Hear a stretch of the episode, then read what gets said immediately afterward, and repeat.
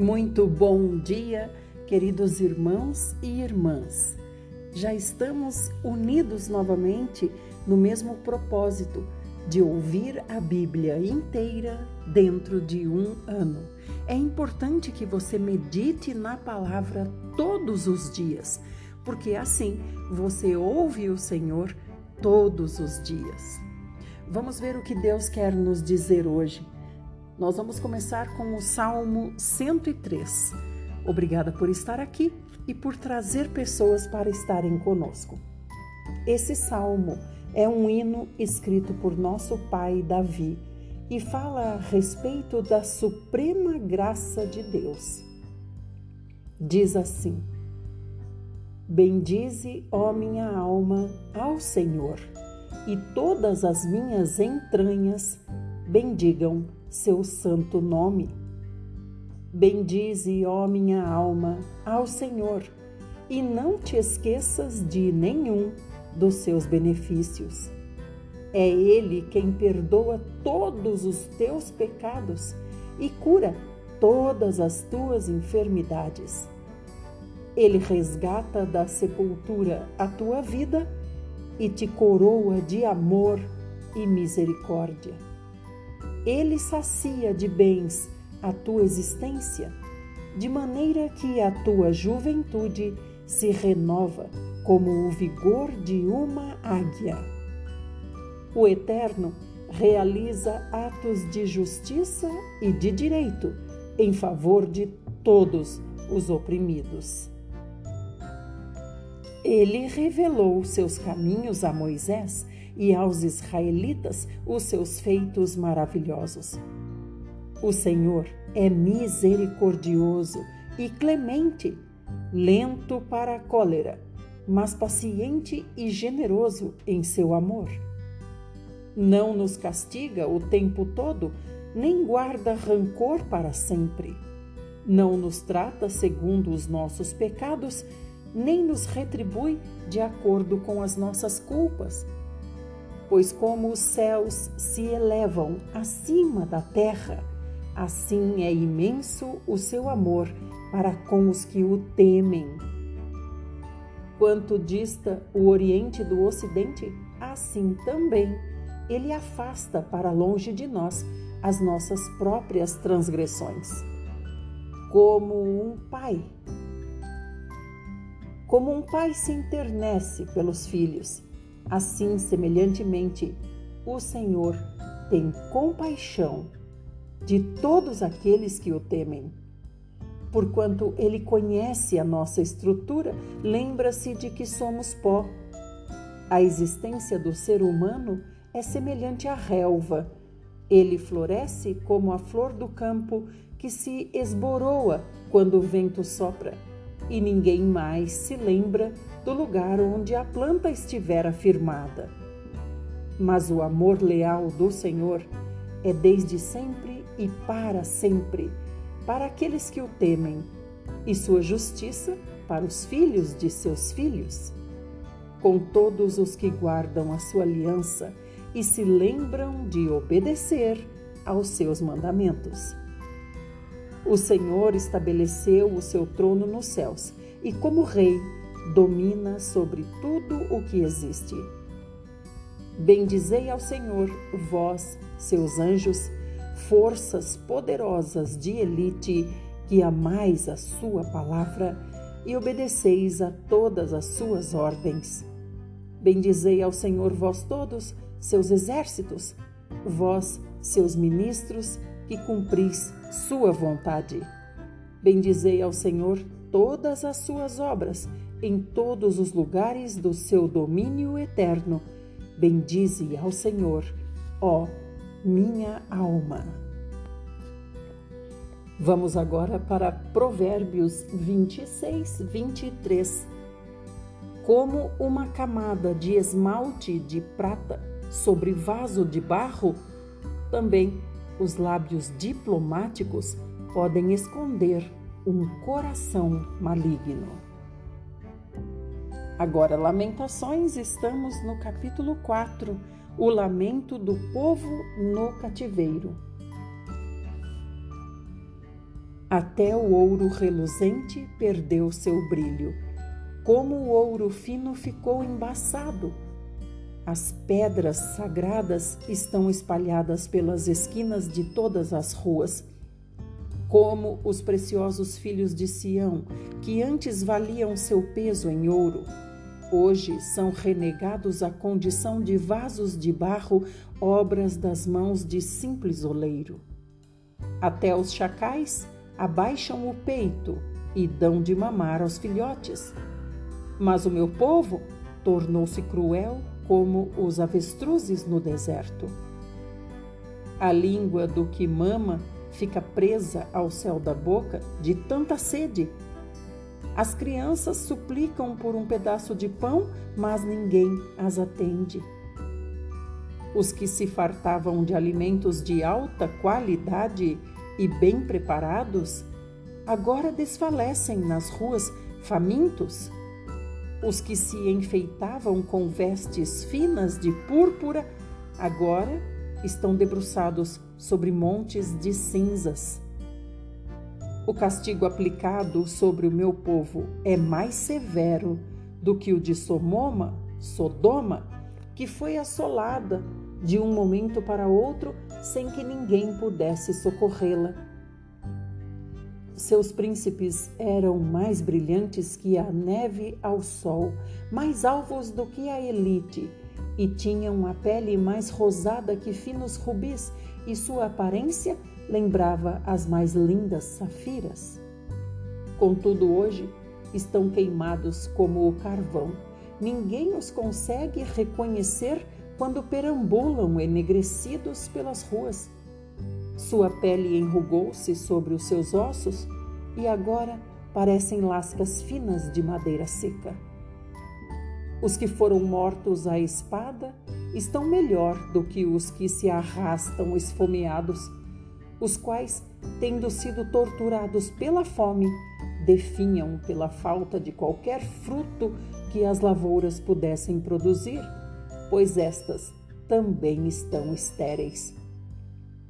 As mãos das mulheres, antes ternas e amorosas, acabaram de cozinhar alguns de seus próprios filhos, que serviram de alimento antes da morte e da completa destruição do meu povo. Ora, Yahvé deu vazão total à sua cólera, espargiu a sua grande ira por toda a cidade ele mesmo acendeu um fogo terrível em Sião, a ponto de consumir os próprios alicerces da cidade.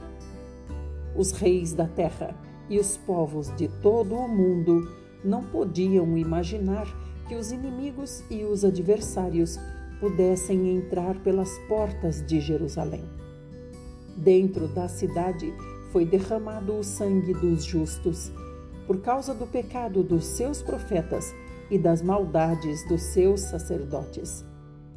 Eis que perambulam como pessoas que não podem enxergar pelas ruas, caminham trôpegos e contaminados de sangue, de modo que ninguém pode tocar em suas vestes.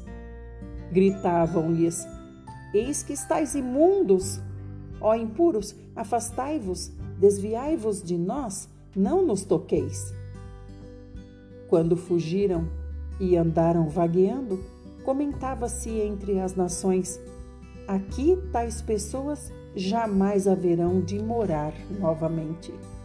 Ora, fora o próprio Iavé em sua ira que os espalhou, ele já não zela por eles. Ninguém honra os sacerdotes, nem respeita os líderes. Nossos olhos desfaleciam enquanto ficavam esperando em vão por socorro. Quando vigiávamos, olhávamos para uma nação que não era capaz de nos livrar. Observaram os nossos passos de maneira que não podíamos andar pelas nossas ruas. O tempo da nossa destruição aproximava-se muito depressa. Todos os nossos dias estavam contados porque o nosso fim havia chegado. Nossos perseguidores foram mais ligeiros do que as águias do céu. Perseguiram-nos sobre os montes, nos armaram ciladas no deserto. O ungido de Yahvé, o fôlego da nossa vida, foi capturado em suas ciladas e armadilhas, o mesmo líder de quem dizíamos: debaixo da sua sombra viveremos entre as nações. Alegra-te grandemente, regozija-te, ó terra de Edom, que habitas nas terras de Uz. O cálice também passará a ti, ficarás embriagada e tuas vestes serão arrancadas. Ó cidade de Sião, eis que o teu castigo terá fim. O Senhor não prolongará o teu cativeiro. Entretanto, em relação a ti, ó terra de Edom, ele punirá o teu pecado e colocará à vista de todos a tua malignidade. Ó Yahvé, lembra-te do que tem acontecido conosco. Olha para nós e contempla o nosso absoluto estado de desgraça. Nossa herança foi distribuída entre pagãos, nossas casas entregues aos estrangeiros. Somos órfãos de pai, nossas mães são como viúvas. Temos que comprar até a água que bebemos. Nossa lenha só conseguimos mediante pagamento. Nossos perseguidores estão sobre o nosso pescoço, estamos exaustos e não temos um instante de paz e tranquilidade. Estendemos as mãos aos egípcios e aos assírios para nos abastecermos de algum mantimento. Nossos pais erraram e pecaram e já não existem. Contudo, nós ainda carregamos o castigo por suas faltas. Escravos dominam sobre nós, ninguém nos livra de sua tirania. Arriscamos a vida para conseguir alimento por causa da espada do deserto. Nossa pele está bronzeada e abrasada como um forno em chamas de tanta fome. As mulheres têm sido violentadas por toda Sião e as virgens nas cidades de Judá. Os príncipes e líderes foram pendurados por suas mãos, aos idosos não se demonstra o menor respeito. Os jovens trabalham nos moinhos e até meninos andam cambaleantes sob pesados fardos de lenha. Os anciãos e líderes já não se reúnem junto às portas da cidade. Os jovens cessaram a sua música. E assim, dos nossos corações fugiu desesperada a alegria. Nossas danças converteram-se em pranto e lamentações. A coroa caiu da nossa cabeça. Ai de nós, tudo isso nos ocorreu porque pecamos. E por essa razão o nosso coração desmaiou dentro de nós e as muitas lágrimas toldaram completamente a nossa visão. O monte Sião está arrasado e deserto, e os chacais passeiam rapineiramente por ele. Tu, ó Yahvé, reinas para sempre, teu trono permanece de geração em geração. Ora, por qual razão estão então te esquecerias de nós? Por que haverias de desprezar-nos por tanto tempo? Ó Eterno, restaura-nos para ti mesmo, Senhor, para que retornemos, renova os nossos dias como os de antigamente. Se é que não nos rejeitaste irremediavelmente e a tua ira contra nós não tenha limite. Concluímos o livro de Lamentações. Você está de parabéns. Amanhã já começamos o livro de Ezequiel. Lamentações foi um livro escrito provavelmente pelo profeta Jeremias, lamentando pela, pelo estado em que ficou Israel, Jerusalém, Sião, Judá, todas as, as tribos, todas as terras, tudo o que aconteceu com eles em, por, por questão de Nabucodonosor ter levado a todos cativos, ter arrasado a terra e tudo mais. Então, Jeremias lamenta tudo isso e no final o povo se arrepende. Graças a Deus por isso. Hoje nós vamos no Novo Testamento ler Hebreus, estamos no capítulo 2. Jamais negligenciar a salvação. É fundamental prestarmos atenção mais ainda às verdades que temos ouvido, para que jamais nos desviemos dessas verdades. Pois se a mensagem proferida por anjos provou sua firmeza e toda transgressão e desobediência recebeu a devida punição, como nós nos livraremos se desconsiderarmos tão grande salvação? Esta salvação, tendo sido proclamada pelo Senhor, foi depois confirmada a nós pelos que a ouviram e juntamente com eles, por intermédio de sinais, Deus testemunhou feitos portentosos, diversos milagres e dons do Espírito Santo distribuídos conforme sua vontade. Porquanto não foi aos anjos que Deus sujeitou o mundo vindouro, a respeito do qual nós estamos falando. No entanto, alguém em certa passagem testemunhou afirmando assim: Que é o homem para que com ele te importes, Senhor, e o filho de Adão, para que venhas visitá-lo? Tu fizeste o homem um pouco menor do que os anjos e coroaste o homem de glória e de honra. Vamos entender o que o Senhor está nos falando no próximo áudio.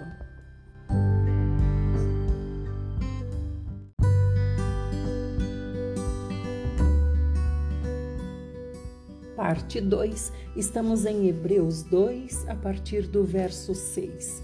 Então, aqui os, o autor, provavelmente Paulo, está nos explicando que Deus fez os anjos poderosos e fez o homem um pouco menor do que os anjos e coroou o homem com glória e honra.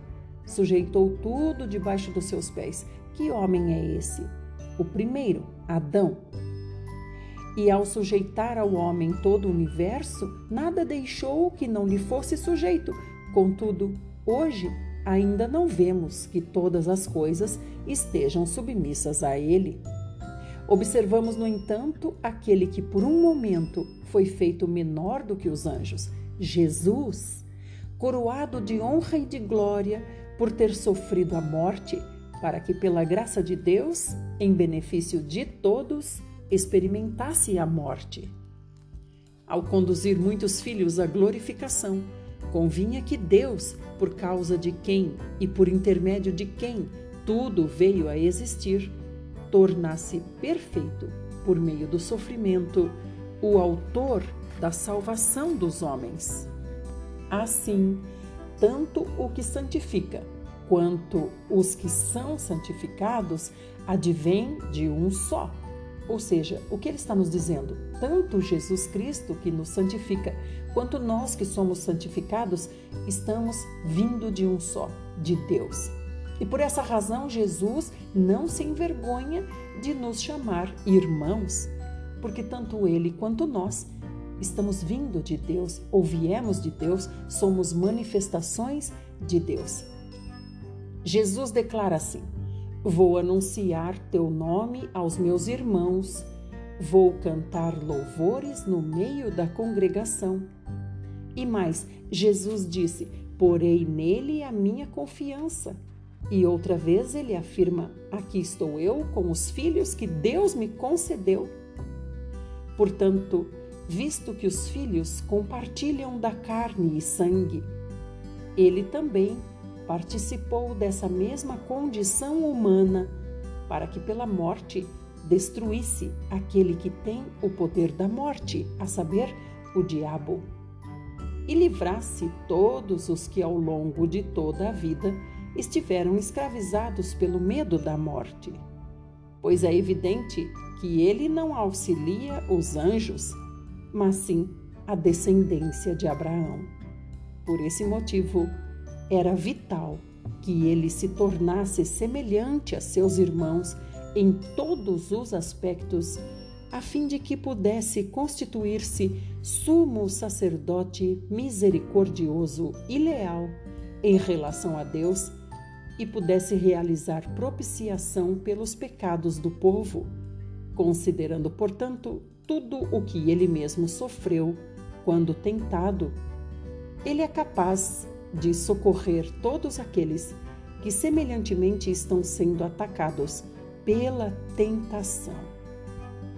Aqui, amados, eu vejo dois pontos importantes. Primeiro, o poder que o diabo tinha sobre nós, o poder da morte. Nós estamos presos dentro de uma prisão que se chama tempo, o Cronos. Estava falando sobre isso ontem com meu filho. Essa prisão, o tempo, existe somente para nós, não existe para Deus que é livre, não existe para Jesus que é livre, não existe para aqueles que não estão debaixo desse poder, dessa prisão, o poder da morte. Por que, que teme-se tanto a morte? Porque a morte corta o tempo, ou seja, dá fim ao tempo. A morte dá um limite ao tempo, o tempo que nós temos para viver aqui. Mas o Senhor nos livrou desse cativeiro. O Senhor Jesus nos tirou dessa prisão do Cronos, do tempo. Ele nos tirou, nós já somos livres. Como assim?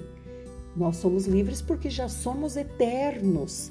Nós já temos dentro de nós a eternidade. Por isso o diabo não tem mais poder algum sobre nós. Nós já somos eternos. A nossa vida não se limita a essa aqui. E o outro ponto importante é que o Senhor Jesus veio até aqui para nos conhecer de uma maneira empírica.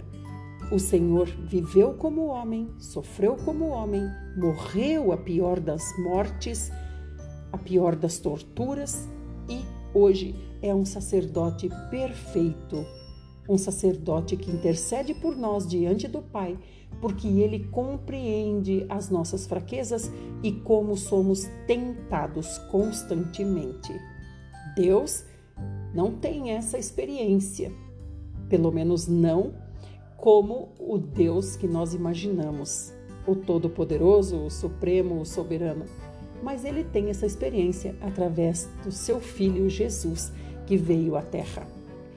Então, Deus nos resgatou, nos resgatou, nos libertou da prisão do Cronos e nos levou para o reino da sua maravilhosa luz que nós compreendamos isso, que nós somos um pouco menores do que os anjos, no entanto, é a nós que Deus escolheu para sermos os guerreiros de hoje, que serão reis no futuro. Fiquem bem, amanhã retornaremos, se o nosso maravilhoso Senhor Jesus assim o fizer. Lembrando que no Velho Testamento Deus nos falou muito hoje a respeito de temer, aqueles que o temem, aqueles que o temem. O que é o ter esse temor? É ter obediência. Até amanhã, amados.